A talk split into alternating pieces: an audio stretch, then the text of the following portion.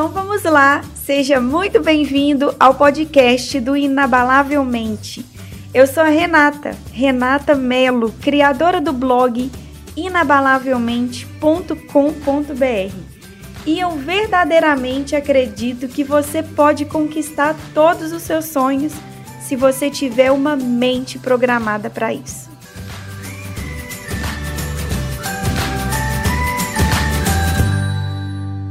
Eu vou te falar sobre a lei da eficiência forçada. Eu espero que essa lei seja tão útil para você aumentar o seu rendimento como ela foi para mim. A lei da eficiência forçada diz o seguinte: você nunca vai ter tempo para fazer tudo, mas sempre vai existir tempo para você fazer o mais importante. Olha que verdadeiro isso. Você nunca vai conseguir cumprir todas as tarefas que você tem que cumprir, mas você pode simplesmente priorizar e conseguir fazer aquelas que você realmente tem que fazer. Saiu um estudo que relatou que hoje em dia a maioria das pessoas trabalham entre 10 a 30% acima da capacidade que elas dão conta. E nesse ritmo de tantas tarefas a cumprir, a responsabilidade só aumenta. E aí vem a sobrecarga, você chega no fim do dia com pilhas e pilhas de coisas para terminar. Vida pessoal, vida familiar para dar atenção, aquela loucura. E a sensação é que para terminar todas essas tarefas acumuladas, você precisaria de mais de dezenas ou centenas de horas a mais. Você já sentiu isso? Só que eu tenho que te falar uma coisa.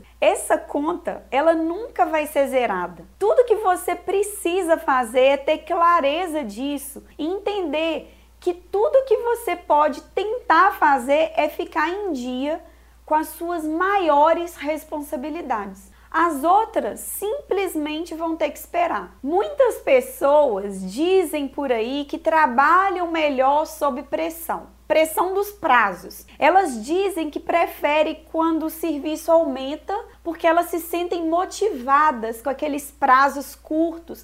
Elas se dizem produzir mais sob pressão. Mas isso é um grande engano. Isso é uma falsa impressão.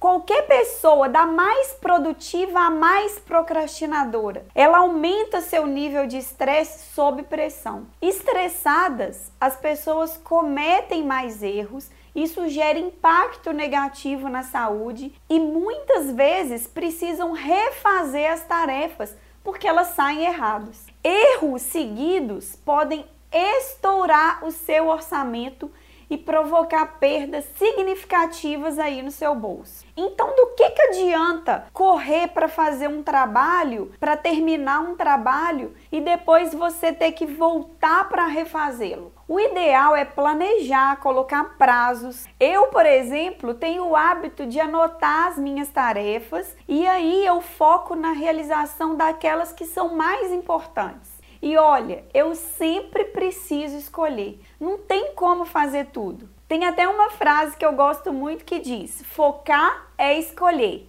escolher é abdicar e abdicar é perder. Mas nesse caso é perder para ganhar ganhar foco. Não tem jeito de fazer tudo. Você nunca vai conseguir ler tudo que você tem que ler, assistir tudo que você tem que assistir, responder tudo que você tem que responder e ainda ter tempo para cuidar da saúde, da família, da vida pessoal. Então, para não correr o risco de infartar por estresse, selecione com muito cuidado as atividades primordiais para sua vida e foque nelas. Essa é a lei da eficiência forçada que eu coloquei em prática, me ajudou e pode te ajudar também.